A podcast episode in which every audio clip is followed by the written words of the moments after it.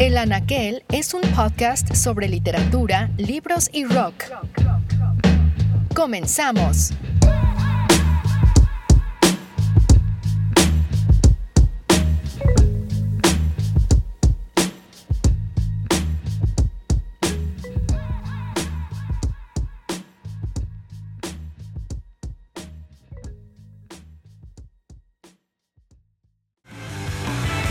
Hola, ¿qué tal? Buenas noches, un gusto tenerlos de vuelta en Rock and Read. Espero que estén eh, por allá donde nos escuchen disfrutando de estas emisiones dedicadas al rock y la música. Como siempre nos gustaría escuchar sus comentarios en Twitter en arroba robwong, R-O-B-B-W-O-N-G, o bien en arroba los de Inter. Agradecemos a Limer y a Interferencia 710 por el apoyo en la realización de este proyecto y el programa de hoy en particular eh, tengo mucho entusiasmo porque está dedicado a dos temas eh, que me gustan mucho. Uno es la música punk y el otro es el fascismo, la idea del fascismo en la literatura, ambos como tema y mecanismo de resistencia. De esto vamos a hablar en un detalle eh, en un momento. Por lo pronto, escuchemos a Escape, esta banda de ska punk de Madrid. Comenzamos, mi nombre es Roberto Wong. Orgulloso de estar, orgulloso de estar entre proletariado. Es difícil llegar a fin de mes y tener que sudar y sudar para ganar nuestro pan. Este es mi sitio, esta es mi. Eso que acabamos de escuchar fue Escape, canción en la que en varios momentos podemos escuchar el grito de resistencia una manera de protesta ante la sociedad, ante el capitalismo, ante el estado de lo que son las cosas. En otro momento eh, de este programa, en otro episodio, hablamos de la figura de Baudelaire como este poeta maldito francés que en el siglo XIX le cantó al hastío, le cantó al aburrimiento. Y eh, para referirnos a él hablamos en específico del spleen, que es eh, este vocablo inglés que significa el hartazgo. Parte de este sentimiento que cantara Baudelaire en el siglo XIX, un siglo después prácticamente en el siglo XX, específicamente a mediados de los 70, tomó vida a partir eh, pues de lo que venía conformándose dentro de la escena del rock en los 60 como el garage rock, mutó, creció y se transformó en el punk, que fue en un inicio un, rock sencillo, con melodías simples de duraciones cortas, sonidos de guitarras amplificadas poco controlados o eh, excesivamente ruidosos, pocos arreglos y generalmente tempos muy rápidos.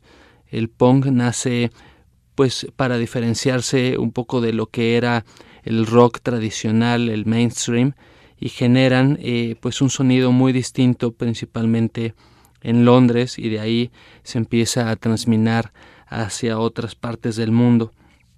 Hace poco tuve la oportunidad de visitar Londres y hay en específico un barrio ahí que se llama Camden Town donde pues eh, tienen lugar eh, todos los punks de la escena londinense y hay pues varios bares dedicados a, este tema. Y justamente recordarán tal vez el primer programa que realizamos donde hablamos de la eh, educación sentimental en el libro de eh, Rob Fleming, eh, que es el protagonista de Alta Fidelidad de Nick Horby. Su tienda también está en Camden Town. Pero bueno, esto es un pequeño paréntesis. Lo que yo les quiero platicar es que al final el punk es una lucha constante también contra pues la sociedad, contra la manera en la que pues el set de normas sociales nos obligan o nos condicionan a seguir ciertas normas, ciertos patrones de conducta. Eh, Greg Graffin, que fue vocalista de Bad Religion, decía que el punk es la lucha contra el miedo de las repercusiones sociales. Y estas repercusiones sociales no solamente se manifestaban contra ellas en las letras de sus canciones, sino también en la manera de vestir.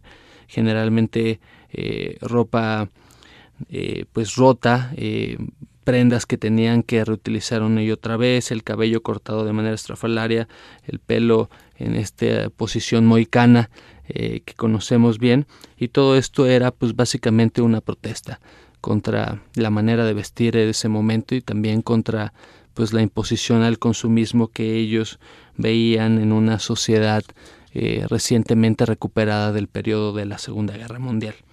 Entonces, a partir de ahí, el punk genera en particular pues este mecanismo de resistencia que les comentaba eh, y poco antes eh, pues la sociedad ya había visto terribles desgracias. Estábamos hablando de que entre la Primera y la Segunda Guerra Mundial surgió en el mundo un fenómeno conocido como el fascismo, que básicamente fue un movimiento político que eh, promovió, además de un control militar excesivo, una política totalitaria en el orden económico y social y que derivó también en un nacionalismo fuertemente identatario. Esto pues derivó, como sabemos, en el nazismo en, en Alemania, en el fascismo español, en las camisas negras en Italia y eh, a partir de todo esto, pues lo que vivió el mundo en ese momento fue una gran violencia, una censura, la negación constante del otro eh, a través de secuestros, de torturas, de desapariciones. Y no solo sucedió en Europa, sino que también lo vivimos en América y en África, y en específicamente en América, pues hubo grandes dictaduras militares que también repitieron todos estos horrores ya eh, pues en los 60s y 70s, justo en los momentos en el que el punk en Estados Unidos y en eh, Gran Bretaña estaba pues denunciando todos estos excesos. Entonces, en particular, podemos hablar de eh, este fascismo y esta situación que vivió el mundo, pues también como una especie de eh, censura y de control social que derivó en mecanismos de resistencia no solo en el rock, como ya lo vemos que es el caso del punk, sino también en la literatura.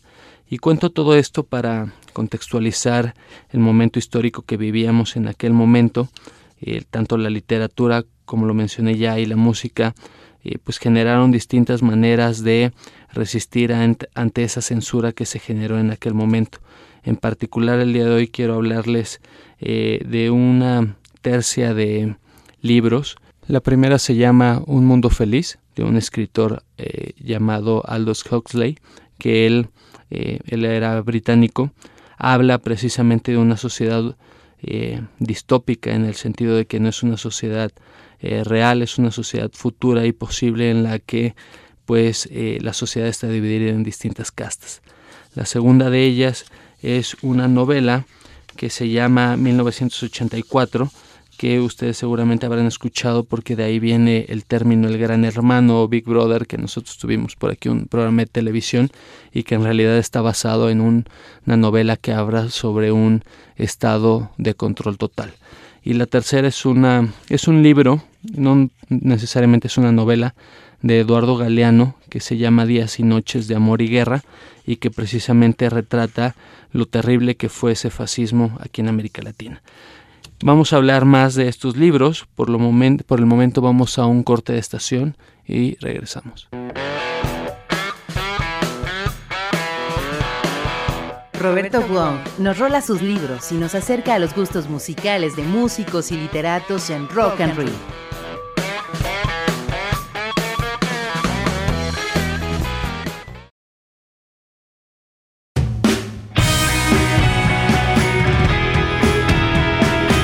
Rock and Read, el espacio de la literatura y el rock.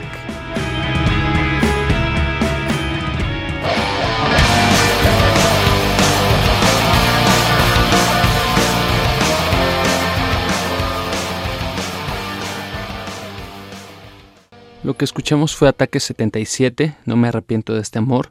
Aprovecho para recordarles seguirnos en redes sociales, que es Twitter, arroba los de Facebook, los de Inter 710, 710 con letra, y mi Twitter personal es arroba robwong, R-O-B-B-W-O-N-G.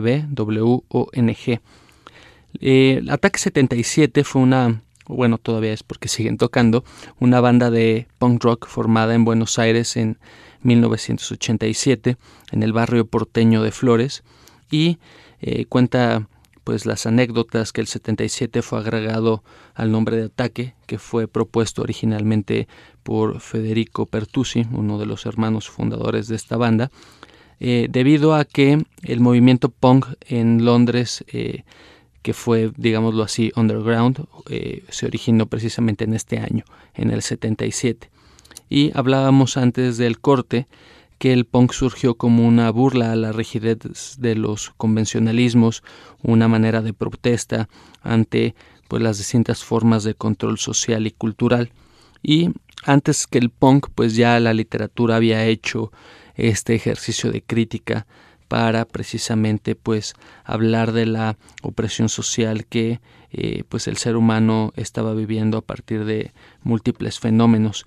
En particular, la primera novela que hablaba antes del corte es Un mundo feliz, que como les decía fue escrita por un británico de nombre Aldous Huxley y que fue publicada por primera vez en 1932.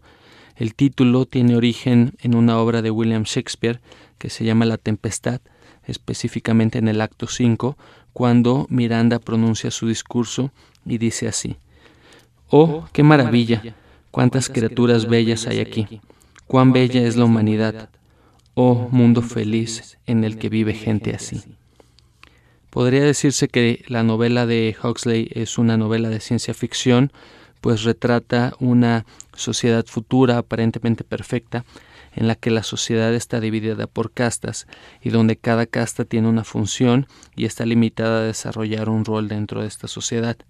Podría decirse que es una sociedad perfecta, pero en realidad lo que esconde detrás pues es una terrible desigualdad eh, social que todo mundo da por hecho y que todo mundo decide ignorar porque pues así es el orden de las cosas. En particular les quiero leer un fragmento que habla precisamente de este tema. Los niños alfas van de gris. Trabajan mucho más que nosotros porque son prodigiosamente inteligentes. La verdad es que estoy muy satisfecho de ser un beta, pues no tengo un trabajo tan pesado. Y además somos mucho mejores que los gamas y los deltas. Los gamas son unos tontos. Visten de verde y los niños delta de kaki. No, no quiero jugar con los niños delta. Y los epsilon son aún peores. Son demasiado tontos para aprender. Cada casta está condicionada genéticamente para no escapar del patrón que les ha sido impuesto. Esto significa que eh, los alfas son grandes, bellos, cuerpos perfectos y cada grado o cada casta, según va bajando el escalón genético, pues va sufriendo eh, de modificaciones. Chaparros, toscos, tal vez un poco más gordos, etcétera. Y la crítica que hace Huxley pues va muy relacionada precisamente a los cánones de belleza que continuamente pues, nos bombardean a través de los medios de comunicación o bien el racismo que existe también en nuestra sociedad a partir pues de temas socioeconómicos, ¿no? Eh, entonces, eh, a partir de esto, pues eh, Huxley genera un retrato bastante puntual de la sociedad y por si fuera poco, alimenta todo este escenario a partir de una droga que se llama Soma, es una droga legal que los em, pues personajes de esta novela pueden utilizar en cualquier momento y que los desapega de cualquier situación o sentimiento de tristeza.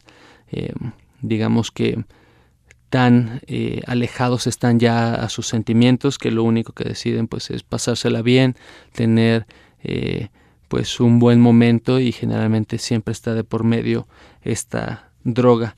En este sentido, pues el sexo se ha trivializado de manera brutal y la melancolía y la tristeza son prácticamente sentimientos desterrados para ellos.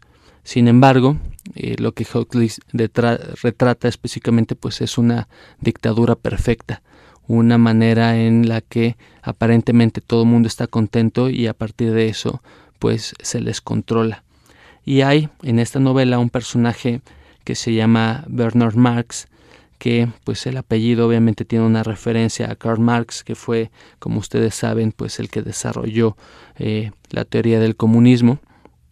Y este eh, Bernard es un individuo de clase alfa que sus compañeros consideran como una unidad defectuosa porque pese a ser un alfa, pues es un poco más chaparro que los demás, su cuerpo no necesariamente es tan perfecto como el de los otros, y además de esto, pues tiene una serie de sentimientos e ideas que rompen con el patrón de la sociedad alfa. es decir, se siente que no pertenece, eh, continuamente está pensando en cómo sería la vida si fuera diferente dentro de esta sociedad. Entonces, a partir de eso, pues eh, Bernard empieza a alejarse de pues esta sociedad perfecta, sabe que no encaja y que es eh, un extraño que continuamente pues está viendo juzgado no solamente por su aspecto físico sino también por sus ideas. Entonces este sentimiento de soledad eh, digamos que es el catalizador para que Bernard decida salir de esta sociedad perfecta y visitar la reserva salvaje que la reserva salvaje no es otro lugar más que la sociedad original de la que parte esta sociedad perfecta y esa sociedad original tiene muchas eh, resemblanzas a lo que pues al día de hoy conocemos como nuestra sociedad actual. Entonces, eh, en este lugar, eh, Bernard conoce a otro personaje que se llama John, que le nombran John el Salvaje, y que pues es el replanteamiento del prototipo de Tarzán. John el Salvaje habla la misma lengua que Bernard, estado bajo una educación especial por parte de su madre, que pues al final fue un personaje que también huye de esta sociedad perfecta para regresar un poco a los orígenes y que a partir de esto pues permite conocer a Bernard realmente todo lo que es todo lo que añoraba, todo lo que le faltaba, lo ve como en un espejo a partir de, de John. Eh, lo que sucede, pues, eh, no les quiero arruinar el final por si deciden leer la novela, pero lo que sucede es un choque de culturas, lo que sucede también es, un, es una decepción.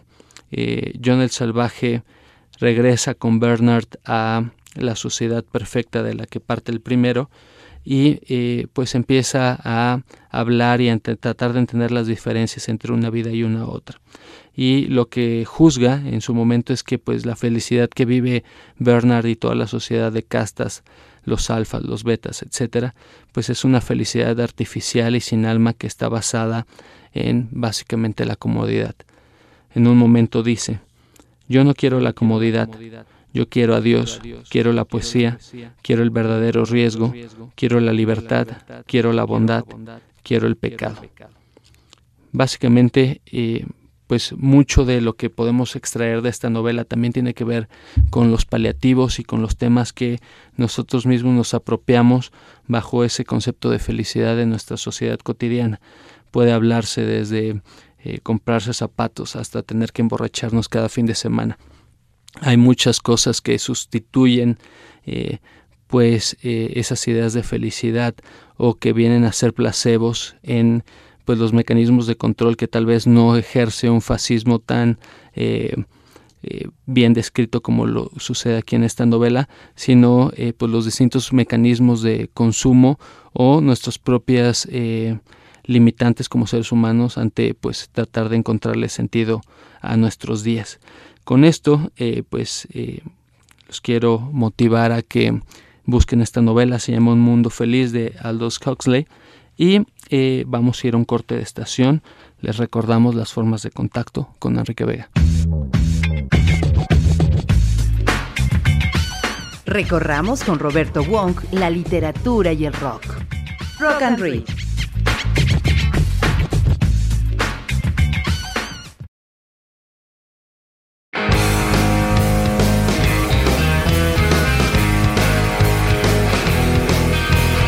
Rock and Read donde el rock también se lee.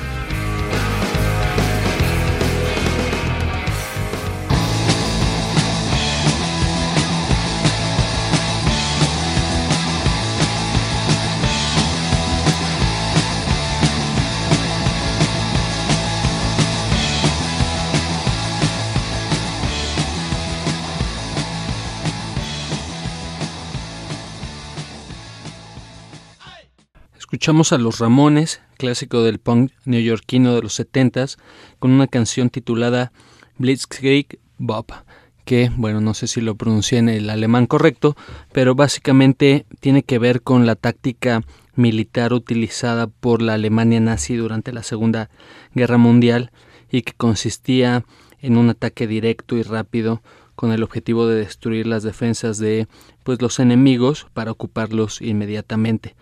Este término puede ser traducido al español como guerra relámpago y para los Ramones pues significó parte de sus grandes éxitos, inclusive la revista Rolling Stone la consideró como parte de las 500 mejores canciones de todos los tiempos, específicamente está en el número 92 y pues fue una de las canciones insignia para el movimiento punk en Nueva York que junto con Londres fueron los grandes polos del punk en los 70s.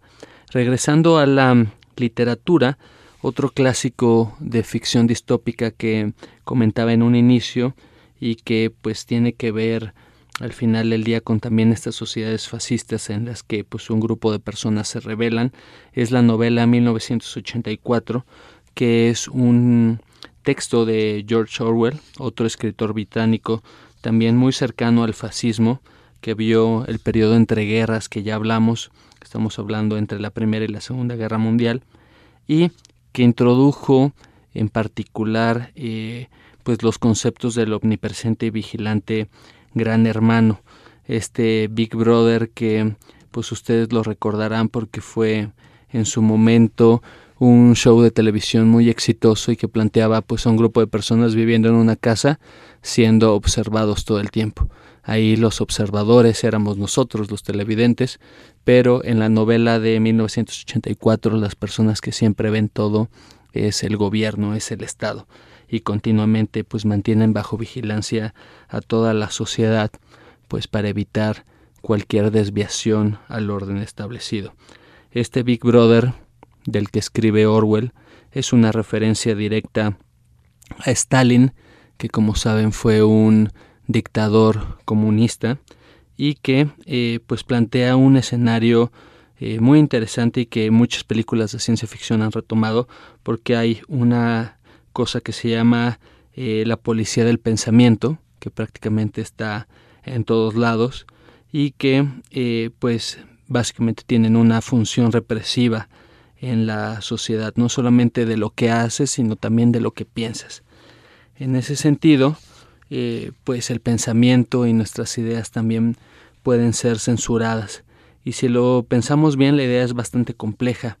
Eh, cuando hablamos de nuestros pensamientos, pues realmente nos pertenecen, realmente eh, nosotros hemos llegado a las ideas que continuamente repetimos o más bien es un eco de lo que hemos escuchado y de lo que hemos aprendido en distintos lados trato de pensar, por ejemplo, en las ideas que a mí me formaron y que tal vez tienen que ver con las ideas que me transmitieron mis padres y que a ellos a su vez les transmitieron los suyos y que no necesariamente pues son una libertad que nosotros hemos elegido en cuanto a qué sistema o estructura de ideas eh, nos hemos apropiado. Y el ejemplo más claro de esto es si hubiéramos nacido en eh, un país árabe, pensaremos igual, tendríamos las mismas opiniones, probablemente no.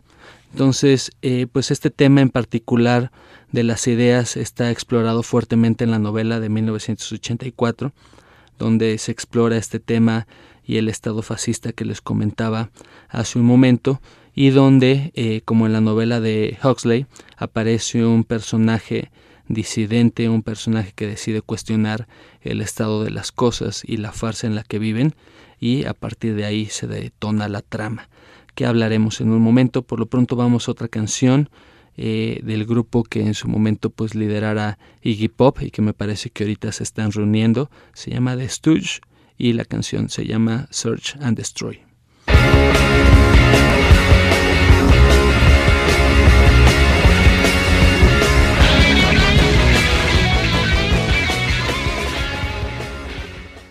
Acabamos de escuchar a los Stooge con Search and Destroy. Eh, les comentaba de la novela de 1984, eh, novela de George Orwell, en la que este personaje disidente que decide romper y cuestionar las ideas de esa sociedad fascista en la que vive se llama Winston Smith, que básicamente en inglés es el equivalente a decir Juan Pérez. Se enamora de una chica rebelde que se llama Julia, también pues desengañada del sistema político y ambos deciden pues encarnar una resistencia de dos contra una sociedad que se vigila a sí misma. Y en este escape nos damos cuenta que la resistencia a la que se afilian, el grupo en el que los protagonistas pues deciden eh, establecer esta lucha contra el sistema, no es sin otra cosa más que un mecanismo de control del Estado. Winston y Julia son torturados, su cerebro pues es lavado, son eh, expuestos a distintos discursos, imágenes y demás, hasta el punto en el que se vuelven a encontrar casi sin reconocerse y se separan como dos extraños. Y esto es pues cerca del final de la novela y eh, pues prácticamente tiene que ver con eh, la imposibilidad de romper o de cambiar una sociedad. Podríamos hablar en el caso de México pues de distintos ejemplos, muchos de ellos pues relacionados a cómo instituciones que podrían tal vez ser una alternativa pues resulta que están eh, alineadas hacia pues temas que no necesariamente eh, han resultado en eh, cuestiones benéficas para la sociedad o bien pues situaciones que hemos visto en el pasado como pues nuestra propia historia. Y sin entrar a detalle pues eh, hay varios momentos que, que, lo detallarían. En este sentido me gustaría leerles un pequeño fragmento eh, de la novela que habla precisamente sobre este control del pensamiento. Ahora te diré la respuesta a mi pregunta. Se trata de esto. El partido quiere tener el poder por amor al poder mismo. No nos interesa el bienestar de los demás Solo nos interesa el poder, no la riqueza ni el lujo, ni la longevidad ni la felicidad, solo el poder, el puro poder. Ahora comprenderás lo que significa el poder puro. Somos diferentes de todas las oligarquías del pasado porque sabemos lo que estamos haciendo. Todos los demás, incluso los que se parecían a nosotros, eran cobardes e hipócritas. Los nazis alemanes y los comunistas rusos se acercaban mucho a nosotros por sus métodos, pero nunca tuvieron el valor de reconocer sus propios motivos. Pretendían, y quizá lo creían sinceramente, que se habían apoderado de los mandos contra su voluntad, y para un tiempo limitado, y que a la vuelta de la esquina, como quien dice, había un paraíso donde todos los seres humanos serían libres e iguales. Nosotros no somos así. Sabemos que nadie se apodera del mando con la intención de dejarlo. El poder no es un medio, sino un fin en sí mismo. No se establece una dictadura para salvaguardar una revolución. Se hace la revolución para establecer una dictadura. El objeto de la persecución no es más que la persecución misma. La tortura solo tiene como finalidad la misma tortura. Y el objeto del poder no es más que el poder. ¿Empiezas a entenderme? Creo que 1984, esta novela, presenta pues una extrapolación de lo que sabemos y conocemos bien de la historia de distintos momentos políticos en el país, en América Latina, en el mundo. El comunismo y el fascismo español tal vez sean los ejemplos más claros. Orwell en particular estuvo muy cerca de la Guerra Civil Española y él al respecto tratando un poco de pues dar mayor luz de lo que significaba 1984 en su momento, pues eh, nos cuenta. Ya de joven me había fijado en que ningún periódico cuenta nunca con fidelidad cómo suceden las cosas. Pero en España vi por primera vez noticias de prensa que no tenían ninguna relación con los hechos, ni siquiera la relación que se presupone en una mentira corriente. En realidad vi que la historia se estaba escribiendo no desde el punto de vista de lo que había ocurrido, sino desde el punto de vista de lo que tenía que haber ocurrido según las distintas líneas de partido. Estas cosas me parecen aterradoras, porque me hacen creer que incluso la idea de verdad objetiva está desapareciendo del mundo. A fin de cuentas, es muy probable que estas mentiras, o en cualquier caso otras equivalentes, pasen a la historia. ¿Cómo se escribirá la, guerra de la, la historia de la Guerra Civil Española? Sin embargo, es evidente que se escribirá una historia, la que sea, y cuando hayan muerto los que recuerden la guerra, se aceptará universalmente. Así que, a todos los efectos prácticos, la mentira se habrá convertido en verdad. Vamos a un corte y regresamos.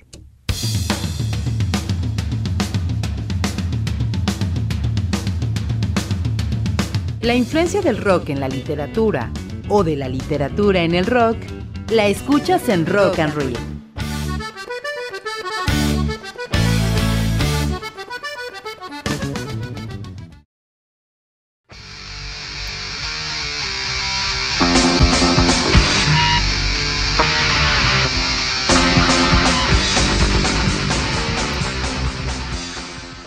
Acabamos de escuchar a Fallas del Sistema, banda de punk mexicana no tan conocida y que en 2007 falleciera su vocalista en un accidente cortando así pues la carrera de esta banda que acabamos de escuchar. Y hablábamos del fascismo, dimos dos casos de novelas británicas que estuvieron muy de cerca en estos fenómenos que sucedieron en Europa. Pero no olvidemos que en América Latina, eh, que se convirtió en la década de los setentas, ese patio trasero de Estados Unidos, ese patio trasero del mundo, pues también dio lugar a esas pesadillas que antes nos contaran los ingleses. En particular hay un libro que me gustaría recomendarles que se llama Días y Noches de Amor y Guerra y que es un libro escrito por Eduardo Galeano sobre pues distintas estampas o postales que él va recogiendo de América Latina en los setentas y que hablan precisamente pues de esa dictadura militar que sucede en distintos lugares, desde Uruguay, Guatemala, Chile, Brasil, Argentina, Cuba, todos eh, pues países donde la dictadura se posó y donde la dictadura pues cometió grandes crímenes. Eh, México pues tuvo lo que en su momento se denominó como la dictadura perfecta y lo que eh, José Vasconcelos eh, pues en algún momento llamara el porfirismo colectivista que básicamente pues fue una dictadura de muchos eh, a lo largo pues de prácticamente 70 años. Entonces lo que habla Galeano pues son todas estas postales que pues tal vez nosotros no vivimos de cerca que tal vez nosotros hemos olvidado, pero que definitivamente estuvieron ahí, que nuestros padres estuvieron involucrados y que pues tiene que ver con este sentimiento de resistencia, esta sed de querer cambiar las cosas eh, ante una sociedad pues que no siempre ha sido igualitaria y no siempre ha dado a todo mundo las mismas oportunidades. En este sentido, Galeano escribe eh, desde la presión de su memoria, que es así como la llama, eh, pues todos esos rostros que fueron arrancados por el simple hecho de disentir. Y América es joven, estamos hablando pues de un continente que fue descubierto en 1500. Nuestro país tiene una historia de vida independiente pues desde 1800, que prácticamente son poco más de dos siglos. Y eh, pese a eso, pues ya hemos dado lugar a terrores y actos atroces. Al respecto, Galeano escribe, el terror sale de las sombras, actúa y vuelve a la oscuridad. Los ojos enrojecidos en la cara de una mujer, una silla vacía, una puerta hecha astillas, alguien que no regresará. Guatemala 1967, Argentina 1977, podríamos decir también México 1968. Y eh, pues tal vez ese sean para nosotros ese caso más emblemático. Galeano utiliza todas estas injusticias para pues tratar de motivar a construir algo mejor, algo de lo que no nos avergoncemos, y dice en otro momento del libro, a la patria, tarea por hacer, no vamos a levantarla con ladrillos de mierda. ¿Serviríamos para algo a la hora del regreso si volviéramos rotos? Requiere más coraje la alegría que la pena. A la pena, al fin y al cabo, ya estamos acostumbrados. Con esto me gustaría despedir el programa. Una vez más, pues gracias por acompañarnos y escucharnos. Recuerden que pueden conectarse a esta misma frecuencia el próximo miércoles para otra emisión de Rock and Read. Y por lo pronto, pues eh, recordándoles los libros que hablamos el día de hoy fueron Un Mundo Feliz de Aldous Huxley, 1984 de George Orwell, Días y Noches de Amor y Guerra de Eduardo Galeano. Y si tienen eh, tiempo para adentrarse un poco más en este tema de la dictadura latinoamericana, hay una novela fantástica que no hablamos, pero que es muy buena, que se llama Señor Presidente, de Miguel Ángel de Asturias, un escritor guatemalteco. Damos las gracias en los controles técnicos a Andrés López y Efren García, producción Gabriela Morales, locutor en cabina Enrique Vega y en la voz Roberto Wong. Esto fue Rock and Read, porque rock también se lee. Cerramos con un clásico del punk británico, los Sex Pistols, Anarchy in the UK.